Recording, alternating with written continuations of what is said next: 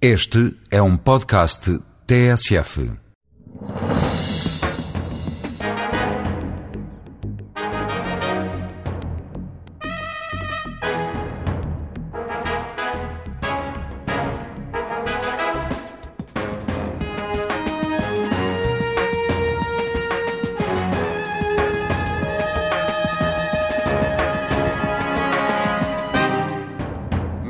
Em Direito, académico, ensaísta, ex-deputado e ex-ministro das Finanças e da Educação, é agora responsável pela fiscalização das contas públicas. Presidente do Tribunal de Contas, Guilherme de Oliveira Martins, é hoje o convidado da TSF e do Diário de Notícias.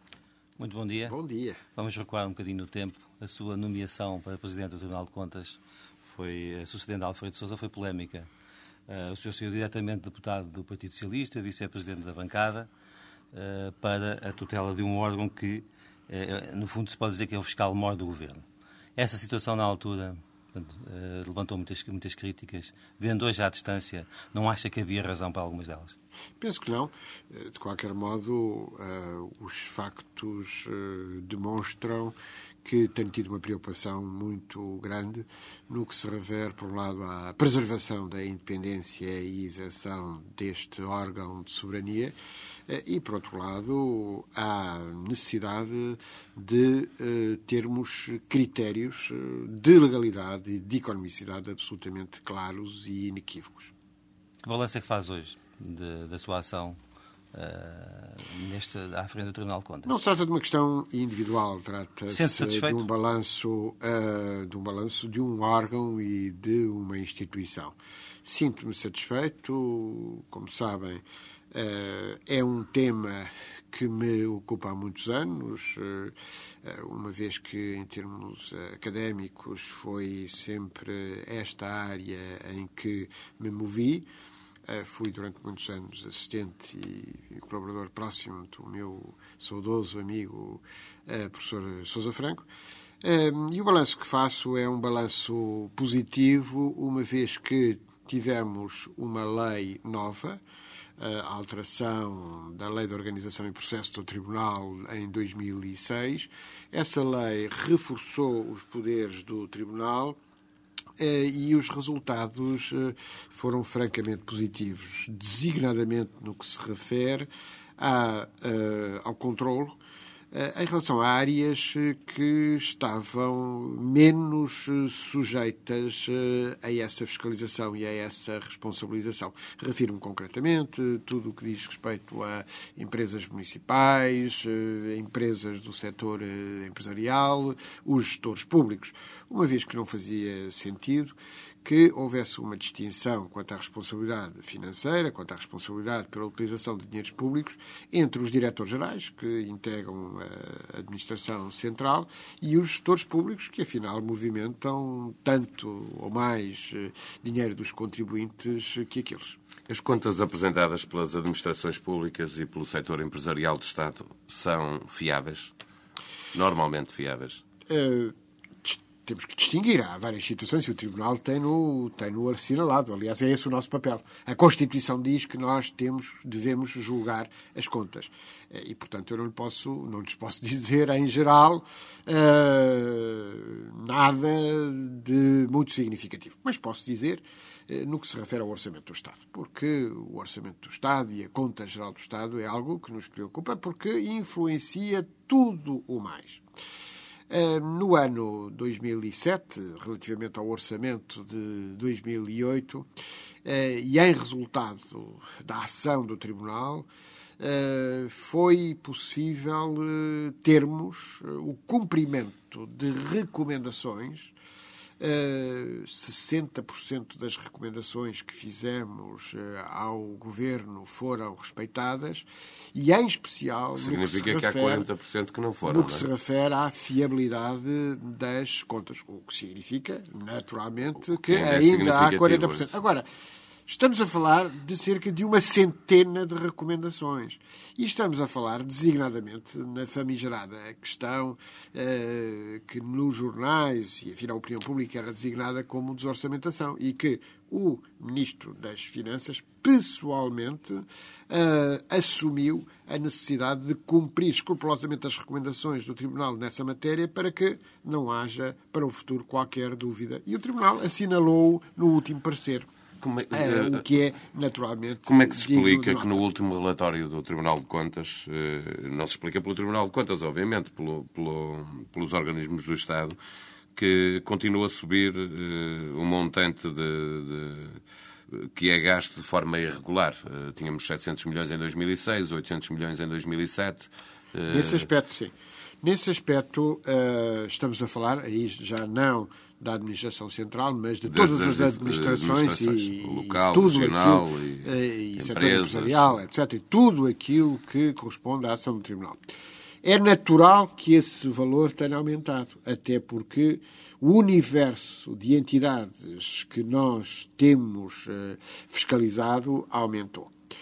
Uh, há, por isso, uma preocupação, uma preocupação muito grande, que não é só uma preocupação do Tribunal de Contas de Portugal, é uma preocupação das organizações congêneres da nossa, na Europa e no mundo, que é a de melhorar a fiabilidade e melhorar os níveis de responsabilização em relação às contas públicas. Por isso, o que lhe digo eh, é o seguinte: nós fazemos um balanço positivo em relação ao cumprimento das nossas recomendações. Esse balanço positivo deve-se significativamente ao facto de passar, termos passado a sancionar o incumprimento das recomendações ou o incumprimento da colaboração com o Tribunal, todos os juízes do Tribunal de Contas têm poder sancionatório, o que antes não acontecia, e isto significou uma maior eficácia da nossa ação. Eh, devo dizer-lhe que no cumprimento das recomendações, eh, na maior parte delas, nós passamos eh, de um tempo que era hum, próximo de um ano a um ano e meio para o cumprimento das mesmas, para cerca de 15 dias a um mês. Porquê? Porque as sanções podem ser aplicadas imediatamente. E muitas vezes, colegas vossos me perguntam, mas então das novas sanções o Tribunal tem aplicado muito? Não, não tem sido necessário. Basta remetermos eh, aos destinatários, aos responsáveis, a comunicação de que, se não cumprirem num prazo curto, ser-lhes aplicada a sanção, para que esse cumprimento se faça. E aí o, balanço, o nosso balanço é franca, francamente positivo. Qual é o setor que normalmente lhe dá mais problemas? Estamos a falar das autarquias, do poder nacional, uh, Ora bem, empresas? Uh, não podemos dizer que Grosso haja modo. setores que, que possam aqui ser referidos no que se refere à pergunta que me faz diretamente. Mas uh, a sua pergunta tem subjacente uma outra questão a que eu respondo com todo o gosto, que é a seguinte: quais são as áreas de risco? E as áreas de risco estão definidas no nosso plano estratégico. O nosso plano estratégico uh, define como áreas de risco, em primeiro lugar, as grandes obras públicas, em segundo lugar, as parcerias público-privadas. Em terceiro lugar, a segurança social, em virtude da necessidade da sustentabilidade desse sistema, para garantir no longo prazo que todos os cidadãos possam naturalmente eh, beneficiar do que está previsto na lei. O quadro de referência estratégico nacional, o CREN, portanto, a aplicação dos fundos comunitários em Portugal, a cartelização e o endividamento do setor público administrativo. É isto que está definido pelo Tribunal como as principais áreas de risco, que são naturalmente as áreas que suscitam a, a, possibilidade de haver ou infrações financeiras ou situações de irregularidade. E as autarquias? Não falou nas autarquias? As autarquias aqui estão. E aqui estão, uh, designadamente, no que se refere ao endividamento do setor público administrativo.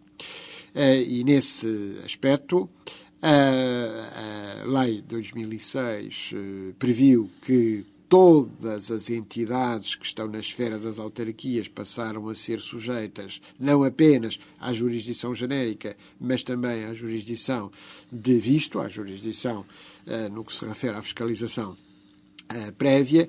Um, e, e, devo dizer, enfim, posso adiantar já, eh, nós estamos a fazer um trabalho que tem sido articulado com o National Audit Office, que é o nosso órgão congênere do Reino Unido, eh, no sentido de saber qual a eficiência da nossa ação. Isto é, quanto é que em cada ano os contribuintes poupam pelo facto de haver uma fiscalização. Uh, isto ocorre relativamente aos três níveis fundamentais uh, de, uh, da administração, central, regional e local, e posso lhe dizer em primeira mão que no ano 2007, em termos apenas das nossas medidas diretas, tivemos uma poupança de 200 milhões de euros. O que é um valor significativo é, 200 milhões de euros. É, é cerca de 200 milhões de euros. É de facto um valor uh, que uh, é significativo no contexto das despesas uh, públicas. Um, e, e, de algum modo estamos a falar apenas de um ano e apenas das medidas diretas, o que naturalmente significa que para responder à sua pergunta. E o poder local, pois bem, o poder local tem, tem aqui um papel importante, até pelo seu número e pelo conjunto uh, de uh, realidades que abrange. Deixa-me deixa da, da, da, desta, desta parte técnica. Ah, acha que a sociedade civil hoje acredita mais na transparência das contas do Estado do, do que há três anos, quando tomou posse do cargo? Tem razão para isso, não apenas uh, em virtude daquilo que tem sido feito no Tribunal de Contas, uh, e posso lhe dizer, no que se refere à, àquilo que nos chega diretamente dos cidadãos, quer no que se refere a denúncias, quer no que se refere a apreciações, que há eh, uma maior consciência e uma maior preocupação eh, dos cidadãos e até um maior, melhor conhecimento dos cidadãos em relação ao que é o Tribunal de Contas. Mas também acrescento que há um dado extraordinariamente importante, é uh, o aperfeiçoamento que foi feito no que se refere aos uh, métodos de contabilização das finanças públicas. Eh, o facto de hoje haver um sistema de reporte a Bruxelas que envolve o Instituto Nacional de Estatística, o Banco de Portugal e o Ministério das Finanças, eh, que é reconhecido pela própria Comissão Europeia e que nós, Tribunal, também entendemos que é um sistema correto, isso também melhorou as coisas. Mas não ajuda muito mudar o governo e descobrirmos todos que afinal o déficit é maior do que, do que estava apresentado ou do que estava previsto. Por isso é que aconteceu. eu digo que temos que acabar. Sim, com certeza. Eh, isso é negativo e esperamos todos e estamos a trabalhar todos eh, para que isso não volte a acontecer. Porquê? Porque os cidadãos têm direito a saber exatamente qual a situação das finanças e, simultaneamente, qual o modo como o seu dinheiro é aplicado. De novo, não estamos sós. Eh, eu várias vezes tenho assinalado as experiências dos países nórdicos eh, e do Canadá, onde tem sido possível, através de um aperfeiçoamento deste sistema, reduzir não apenas a dívida pública, mas também a despesa. Uh, Dr. Guilherme Oliveira Martins, uh, há um setor que é o da saúde, que consome uh, muito dinheiro dos impostos portugueses, e em relação ao SNS, o anterior ministro Correia de Campos concordou com as recomendações que o TC tinha feito mas depois, de forma muito clara, deixou entender que se ele lá estivesse, não está lá hoje, não é? que não iria mudar a forma de apresentação de contas. Eh, isto transporta-nos para uma questão muito simples para quem nos ouve. Eh, que valor jurídico têm, afinal, as recomendações do TC? As Todas elas. As recomendações eh, do Tribunal de Contas têm um valor jurídico que lhes é atribuído pela própria lei, o seu incumprimento dá lugar a sanções. Mas, sobretudo, a nossa preocupação uh, não tem a ver com o sancionamento. A nossa preocupação tem a ver com dois aspectos. Primeiro, demonstrar aos cidadãos que o seu dinheiro é melhor utilizado. Segundo, garantir que a administração vai funcionar melhor. E funcionar melhor ao serviço das pessoas. E esse aspecto é absolutamente fundamental. Eu devo dizer que o Serviço Nacional de Saúde é algo de fundamental, é algo que diz respeito diretamente às pessoas, a todos nós. É algo cuja apreciação é muito curioso, e sabem bem isso, quando vemos uh, sondagens sobre uh, a prestação do, de, dos cuidados de saúde. Uh, normalmente, quem está distante do sistema, quem não utilizou o sistema nos últimos dias ou nas últimas semanas, tem sempre uma visão um bocadinho apocalíptica, não é? Até porque as pessoas não gostam de estar doentes. Mas quem usou do eh, sistema proximamente tem normalmente uma melhor opinião. Isto o que é que significa? Significa que este serviço é absolutamente essencial e que vai ser indispensável para todos. Para todos e nas circunstâncias que cada um menos espera. Uh, nesse sentido, o aperfeiçoamento é, é fundamental, mas eu costumo dizer há muitos anos aos meus alunos de Finanças Públicas que, no caso do Serviço Nacional de Saúde, o orçamento está na ponta da caneta do médico, uma vez que o mesmo doente pode uh, envolver um encargo para o Estado de X ou de X vezes N. É menos previsível das despesas. É, é, menos previsível das despesas. Mas também é verdade que temos os partidos políticos da oposição, ainda recentemente, como acontece, aliás, com muita frequência, a acusar o, o Governo de estar a esconder despesas do Serviço Nacional de Saúde, eh, designadamente com com o pessoal do, dos hospitais de empresa? Há aí um controle especial do Tribunal de Contas para certamente, saber onde está a despesa? Certamente que sim. Eh, e quando há pouco eu lhe dizia que uma das grandes vantagens da nova Lei 2006 é que não há biombos que possam esconder o que quer que seja, uma vez que hoje podemos responsabilizar todos, não apenas os hospitais empresa, que esses estão sob a nossa jurisdição. Já estavam em termos de auditoria, agora estão em termos de a fiscalização prévia e concomitante. Uh, mas é indispensável que não haja biombos e mais, nós podemos ir até aos privados que recebam subsídios e que os utilizem indevidamente e eles podem ser sancionados pelo Tribunal de Contas na sua responsabilidade financeira. Tem alguma curiosidade quanto ao montante das condenações e das multas? Tem um apanhado sobre isso? Do, do último ano, por exemplo? Temos, temos. Uh, há aqui dois tipos de uh, questões. Uh, eu falei-lhe há pouco de um número redondo, uh, eh, 200 milhões de euros. Nesse aspecto estamos a falar, portanto, de recusas de visto, de Não é só dinheiro que não se, se gastou, é dinheiro que passou a ser melhor gasto, pergunto. Foi dinheiro que eh, não se gastou, neste caso, normalmente foi dinheiro que não se gastou, estes 200 milhões. Mas a, pergunta concreta é relativamente às condenações. E eu devo dizer que, relativamente às condenações, o balanço de 2007 é um balanço positivo, ainda que seja o primeiro ano do novo paradigma. Ou seja, nós não podemos estar a fazer uma compra. Tivemos, de facto, eh, mais cobranças de multas e de reposições do que anos anteriores, porque, por uma razão simples, é que passamos, eh, de facto, a ter um novo regime. E um novo regime que passou a abranger mais gente, mais entidades e a eh, flexibilizar eh, essa situação. Vou-lhe dar os números. Em primeiro lugar, em 2007 conseguiu-se uma coisa, e devo elogiar o Ministério Público por isso, que foi a cobrança voluntária de sanções. Ou seja, há uh, entidades que, sabendo que vão ser condenadas, antes que o sejam, fazem, como a lei o prevê, uh, porque o que interessa é, é isso, fazem o seu pagamento uh, voluntário. Estamos a falar, neste particular, de cerca de 70 mil euros, o que é um valor, de facto, bastante significativo.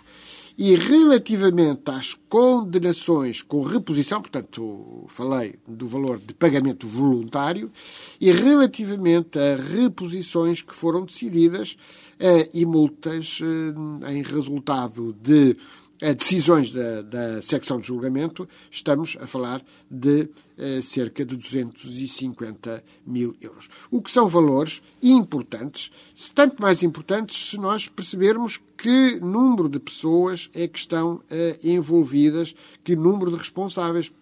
E, eh, relativamente a estes números que lhes referi, estamos a falar de cerca de 50 responsáveis, o que é importante, sobretudo se compararmos com outras situações e outros tribunais de contas.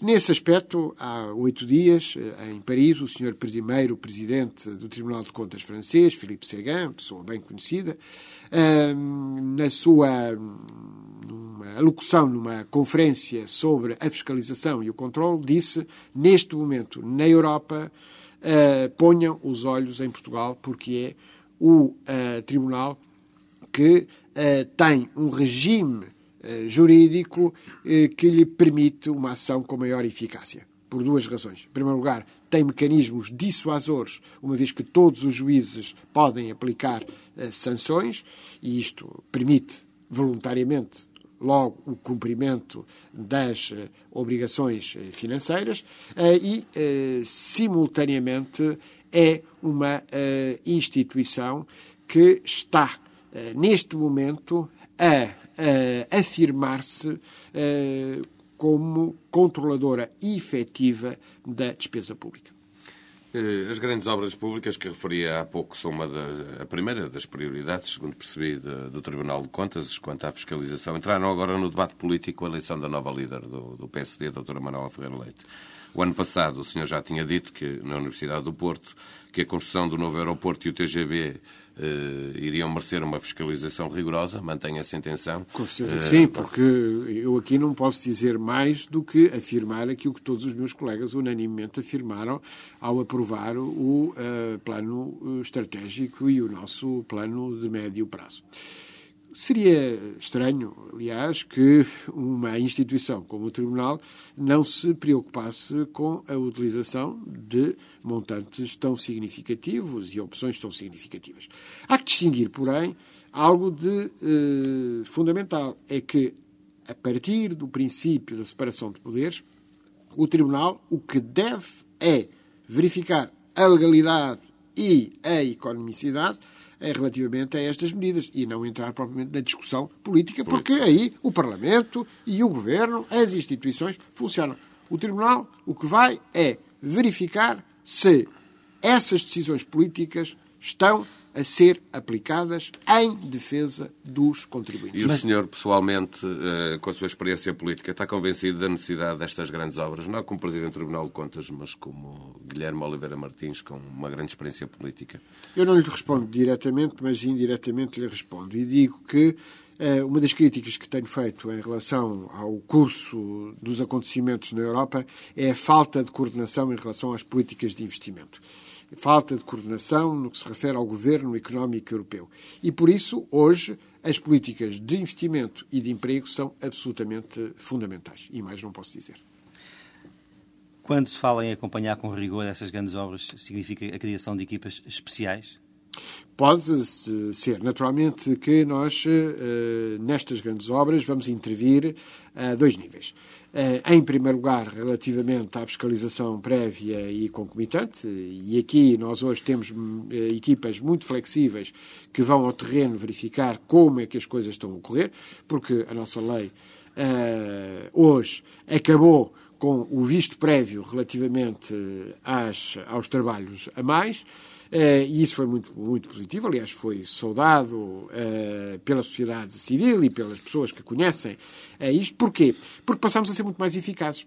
Porque o velho visto relativamente aos trabalhos a mais era completamente inútil, porque quando chegavam os contratos ao tribunal já a obra estava realizada. O que é que agora nós fazemos? O mesmo juiz que aprecia a, a, o contrato principal vai acompanhar toda a vida do contrato e vai verificar, então, como é que estamos relativamente aos trabalhos a mais. E até vai ao terreno, não? E até vai ao terreno, com certeza que sim. Nós temos equipas eh, de engenheiros, eh, de técnicos que vão ao terreno. Essa é que é a grande diferença. É que hoje, ao podermos ir ao terreno, nós vamos verificar se uh, as obras estão a cumprir ou não estão a cumprir aquilo que foi autorizado pelo Tribunal. Mas, independentemente disso, eh, continua, eh, associado a estas obras, continua a haver permanentes derrapagens. Elas, digamos, no final, custam sempre mais duas, três, quatro vezes daquilo que estava planeado. Como é que se acaba com isto? Diz bem, e essa é uma das nossas preocupações fundamentais. Publicámos, num dos últimos números da nossa revista, uma tese de doutoramento do Instituto Superior eh, Técnico, de que temos já falado várias vezes, que diz que, em média, em média, as obras tiveram derrapagem de 100%. Ora, nós não podemos aceitar isto. E não podemos aceitar a fatalidade ou o fatalismo de dizer que há sempre derrapagem. Uh, vamos ter uma nova lei, uma nova lei dos contratos públicos, da contratação pública. Acompanhámos com muito rigor a sua preparação. Uh, formamos os nossos técnicos para o novo quadro jurídico e vamos ser absolutamente implacáveis. Mas acha que esta fatalidade portuguesa pode acabar? Pode acabar e tem que acabar. Uh, sobretudo porque hoje uh, nós estamos integrados num espaço europeu onde as informações estão a circular, eh, a cooperação técnica também, designadamente entre as instituições de controle das finanças públicas. Acabo de ser designado como primeiro vice-presidente da Organização Europeia dos Tribunais de Contas. Uh, em reconhecimento do papel que o Tribunal de Contas Português tem tido, uh, e uh, uma das preocupações que exprimi ao assumir este novo cargo europeu foi justamente a dizer que eh, em toda a Europa, nós temos que combater. Combater drasticamente as derrapagens, porque por trás das derrapagens estão as cartelizações. Mas isso, isso, também, isso também tem a ver com os, desculpe, com os concursos. Ou seja, tem. Eh, em Portugal, eh, percebemos todos que muitas vezes ganham, ganham os concursos propostas que são irrealistas e que quem as faz também já sabe que não as vai cumprir e que vai chegar... Gosto muito que faça essa pergunta porque começa tudo aí. Começa tudo aí. E, naturalmente, ao começar tudo eh, nessa eh, concepção eh, irrealista do projeto, depois é o não mais parar. E por isso é que o Tribunal será muito rigoroso relativamente a, a este processo desde o início. E o que é que a Porque nova lei vai é um trazer? caso, dou-lhe um exemplo. O, aquilo que, que, perguntou e aquilo que disse está ilustrado no caso do túnel do Rocio onde claramente eh, o projeto eh, estava formulado em termos tais que eh, permitiram aquilo que aconteceu. E que, felizmente, como o Tribunal reconheceu no seu relatório, felizmente houve o bom senso de suster a situação e, portanto, evitar que os contribuintes tenham sido ainda mais prejudicados. Agora, não podemos continuar, obviamente, em situações em que há, no fundo, todas as, eh, todos os requisitos, todas as circunstâncias propícias a haver derrapagem. Temos que combater as derrapagens. O que, é que, claro. o que é que a nova lei vai trazer de novo para impedir que, que haja derrapagens nas obras públicas? Tetos para, para derrapagens? O, o que é que é preciso fazer eh, para lei, evitar a nova por lei, lei que pois, isso aconteça? A nova lei da contratação pública tem um conjunto de regras e um conjunto de requisitos que formalmente pretende uh, combater, o, uh, combater as derrapagens. Mas isso não é suficiente. Isso não é suficiente porque um país não se muda por decreto. Uh, todas as leis são boas ou são más, desde que nós nos atenhamos fundamentalmente é a ver como é que elas são aplicadas. E, portanto, esta lei pode ser uma boa lei, o Tribunal de Contas vai contribuir para que haja uma aplicação muito mais rigorosa da nova lei, no sentido de combater as derrapagens, de combater a cartelização nós vemos com muita preocupação, não é apenas um caso português, é um caso que ocorria em toda a Europa, eh, de eh, tendência para incumprimento das regras da concorrência eh, e isso tem que ser naturalmente visto com muito cuidado. E depois temos a prevenção da corrupção, uma vez que a derrapagem traz atrás de si sempre o risco da corrupção. Porquê? Porque quando há dinheiro que não sabemos exatamente até onde vai, eh, naturalmente que temos base suficiente para haver luvas, eh, para haver eh, ilegítimas retribuições e nós temos que combater isso frontalmente. Tenho aqui uma questão concreta para colocar que tem a ver com o Ministro da Saúde. Tomou posse há cerca de meio ano e essa posse aconteceu com a comunicação social a recordar que Ana Jorge ainda vai ser julgada pelo Tribunal de Contas por causa de, do Hospital Amador da Cinta e das suas decisões enquanto Presidente da Associação Regional de Saúde de Lisboa. O que é que falta para terminar este processo? O processo está, uh, neste momento, numa fase muito adiantada, como calculo, não posso pronunciar, até mesmo que o quisesse, não, não, não, não tenho conhecimento direto do, do processo.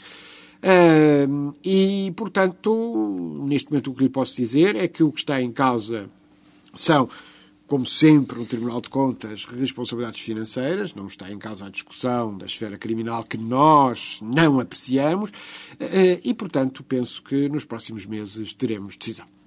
Não é tempo demais para uma ministra estar a trabalhar uh, sobre esta suspeita. Não é uma suspeita criminal, como dizia, não há isso, uh, caso nenhum, é mesmo de responsabilidade financeira. Não é muito tempo. Uh, a ministra já tomou posse há mais de meio ano. Certamente que sim, mas estes processos que envolvem muito mais pessoas do que a senhora Ministra da Saúde, naturalmente envolvem tudo o que diz respeito às garantias dos Uh, dos administrados uh, e, e, nesse sentido, eu julgo que o tempo tem sido adequado. Foi Ministro da, das Finanças. Isso ajuda a ser o Presidente do Tribunal de Contas? Uh, penso que sim.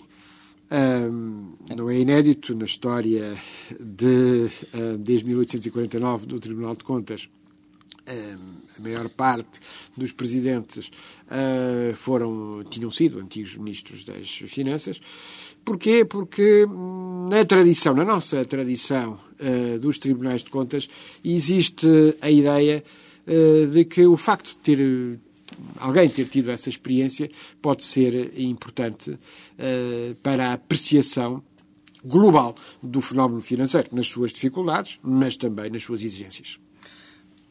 Já agora também aproveito, foi Ministro da Educação. Como é que vê esta polémica toda em relação, em, em, em redor do ensino em Portugal, a contestação dos professores, tudo isto? Uh, relativamente à educação, mais do que todos esses aspectos laterais, temos de falar da primeira prioridade que temos uh, à formação e à educação. E tudo o que seja mais exigência, mais rigor e mais disciplina na educação é bom. Portanto, uh, temos aqui um sinal de apoio às políticas da Ministra. Nem apoio, nem desapoio, como calcula, porque seria estranho que uh, o Presidente do Tribunal de Contas estivesse a pronunciar-se sobre políticas concretas. Agora, tudo o que diz respeito à exigência, ao rigor e à disciplina tem o meu apoio. Dr. Guilherme Oliveira Martins, a Câmara Municipal de Lisboa continua à espera uh, de um visto do Tribunal de Contas para poder pagar dívidas de muitos milhões. Uh, também aqui a pergunta é para quando uma solução para este problema que é grave na capital portuguesa? Ora bem, eh, não é só a Câmara Municipal de Lisboa que tem eh, estas dificuldades. Temos uma nova lei das Mas é o caso mais locais. mediático. É o caso mais mediático. E é o mais grave uh, também. Uh, temos, certamente que sim, não, não, não, não entro como calculo aí. Temos uma nova lei das finanças locais, temos uma regulamentação dessa lei das finanças locais recentíssima. Eh, é o Decreto-Lei 38 de 2008, saído em março, como se recordam. Eh, o Tribunal entende, na sua jurisprudência, que eh, este novo, novo Decreto-Lei é aplicável aos casos pendentes, uma vez que é um decreto regulamentar. E o que lhe posso dizer, eh, relativamente, não especificamente ao caso de Lisboa, porque não posso pronunciar sobre casos específicos, como calculam, mas relativamente a todos os outros, que o Tribunal de Contas, neste momento, uh, está uh, extremamente empenhado em uh, estabilizar uma jurisprudência uh, relativamente a este tema, em particular uh, no que se refere aos planos de saneamento financeiro. E por isso é que, nos últimos dias, várias câmaras têm apresentado ao Tribunal planos de saneamento financeiro de acordo com o Decreto-Lei 38 de 2008. Com a regulamentação que facilita a vida às diferentes autarquias e também à autarquia lisboeta. Não? Com a regulamentação que obriga, de acordo, aliás, com a jurisprudência do Tribunal, a apresentar as consequências orçamentais. Ou seja, para que os contribuintes saibam verdadeiramente, no, no período dos planos de saneamento financeiro, quais são as obrigações concretas que têm que ser cumpridas. Na altura manteve uma polémica mais ou menos acesa com o Presidente da Câmara Municipal de Lisboa, o socialista António Costa. Foi o momento mais delicado da sua relação com o Não se trata Socialista. de polémica, eu tenho... Uma Divergência de opinião? Com certeza. E decisões? Não tenho, e aqui, eh, em nome da instituição, porque, como sabe, a instituição tem garantias de uh, funcionamento que levam a que uh, a secção respectiva, a secção de fiscalização prévia, com os seus juízes, tem uma autonomia uh, plena e não há qualquer interferência do Tribunal uh, nesse ponto. Devo dizer-lhe que uh, não houve qualquer perturbação na minha relação pessoal com o Presidente da Câmara Municipal de Lisboa. Tive a oportunidade de dizer que o Dr. António Costa, além de tudo mais, foi meu aluno, foi o meu aluno de Finanças Públicas na Faculdade de Direito da Universidade de Lisboa. E era um bom aluno. E era um bom aluno, naturalmente. E, portanto, a nossa relação é perfeitamente boa. Uh, porquê? Porque na vida cívica, na vida política, temos sempre que distinguir a esfera pessoal e a, a esfera do cumprimento da legalidade. E é preciso ver que as decisões que aqui estão em causa são decisões que foram uh, adotadas com critérios exclusivos de legalidade. Eh, para quando os lisboetas vão poder, eh, se se pode saber agora, quando é que este problema estará resolvido, em sua opinião, definitivamente? É, desejaria que ele pudesse estar e possa estar resolvido o mais depressa possível. O Tribunal de Contas é visto muitas vezes, e esta foi uma altura em que se voltou a falar disso como um órgão de bloqueio. É o que dizem governos, é o que diz o Governo Regional da Madeira, como Presidente do Tribunal de Contas eh, e que já esteve num governo, eh, como é que vê estas considerações que se fazem cada vez que o Tribunal de Contas recusa eh, a uma autarquia, a um governo regional, a um governo? Mal estaria o Estado de Direito se não tivesse um órgão independente que, a partir de critérios de legalidade e de economicidade, não pudesse dizer que as, os direitos, os interesses dos eh, cidadãos contribuintes têm que ser salvaguardados e têm que ser defendidos. É isso que está em causa, doa a quem doer. Uh, e por isso, uh, o Tribunal de Contas é um órgão de soberania, é um órgão que tem poderes que a Constituição consagra e que, portanto, não podem ser mudados uh, ao sabor das conjunturas. Uh, e, felizmente, uh, ao longo do tempo, uh, tem havido a lucidez do Estado Democrático de não só consolidar, como reforçar os poderes do Tribunal de Contas, com resultados positivos. É difícil ter boas relações com o líder da Madeira, do Governo Regional da Madeira, Alberto João Jardim?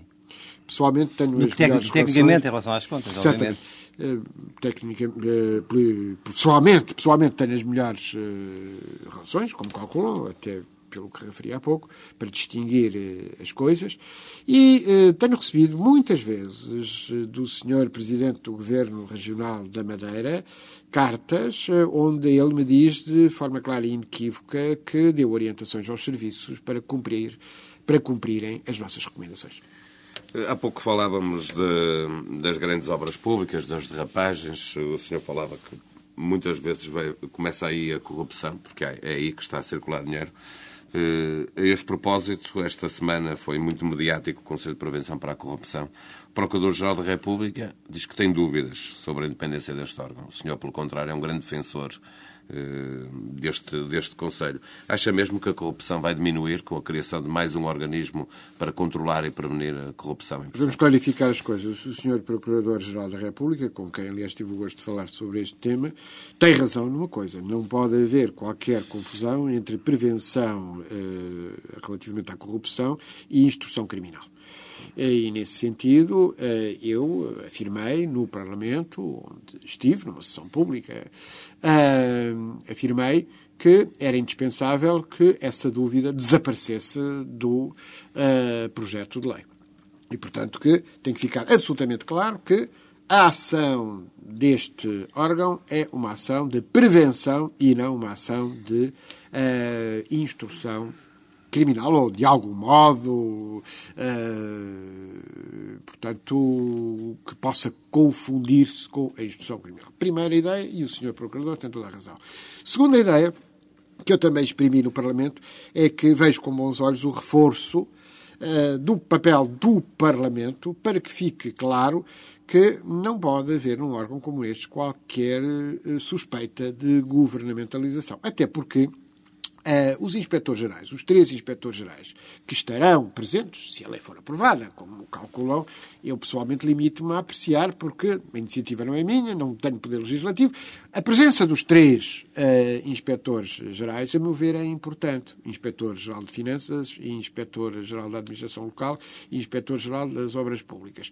Porque nós próprios, na lei do Tribunal, prevemos uma, uma articulação muito estreita com estes, eh, com estes órgãos, que não são direções gerais iguais às outras. Têm competências eh, muito eh, específicas e, designadamente, na relação connosco, Tribunal de Contas, tem um papel, um papel importante. Nós, por exemplo, acabamos com a duplicação de auditorias. Nós articulamos a nossa ação sabendo aquilo que fazem as inspeções gerais, porque, como calculam, se houvesse sobre um serviço uh, ondas sucessivas de auditorias, então bloqueávamos o serviço. Então, o resultado era o contrário daquilo que nós pretenderíamos. Mas o que pode, afinal, fazer este Conselho de Prevenção? Eh, reportar ao Ministério Público toda a suspeita que tenha pelo andamento, não porque houve uma denúncia não. qualquer, mas porque não, sabe. Não.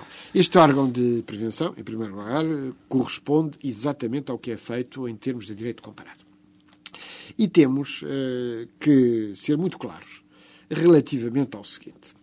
Uh, tivemos um alto comissário contra a corrupção em determinada altura, nos anos 80, como nos recordamos. Era uma fase especial da nossa vida democrática. Hoje estamos numa fase de estabilidade constitucional. E numa fase de estabilidade constitucional devemos ter a estabilidade de, dos órgãos encarregues desta questão. A melhor prevenção contra a corrupção é a prevenção dos cidadãos. Porque a corrupção começa eh, quando nós, eh, muitas vezes, quando os cidadãos vão a uma repartição pública e julgam que o seu assunto andará mais rapidamente se derem alguma coisa ao funcionário. Nós temos que começar por acabar com isto e isto acaba com, nos cidadãos. E no, no Estado, na alta administração, nós temos que criar condições para que haja uma instância de coordenação de instituições que já existem. Não se trata. Este Conselho não é uma entidade nova. É uma entidade que vai coordenar, articular. Para quê? Para que os planos estratégicos, para que os planos de ação do Tribunal de Contas, das inspeções, do Ministério Público possam ser adequados em relação àquilo que nós refletimos em conjunto, articulando aquilo que é a nossa experiência comum. Não se trata, por isso, mais um órgão, de mais um órgão, mas trata-se, sim, de uma entidade que articula e que coordena. E por isso é que eu há pouco disse, é necessário que, se a lei for aprovada, ponto um, fique claríssimo que as dúvidas do Sr. Procurador-Geral da República não têm razão de ser. E por isso é necessário alterar em conformidade. E, por outro lado, dar o maior papel do ao Parlamento para que não haja dúvidas que a relação privilegiada que devemos ter neste Conselho é com o Parlamento e não com o Governo. Dr. Guilherme Oliveira Martins, bom dia. Muito obrigado por ter vindo à TSF e ao Diário de Notícias. Muito obrigado, eu.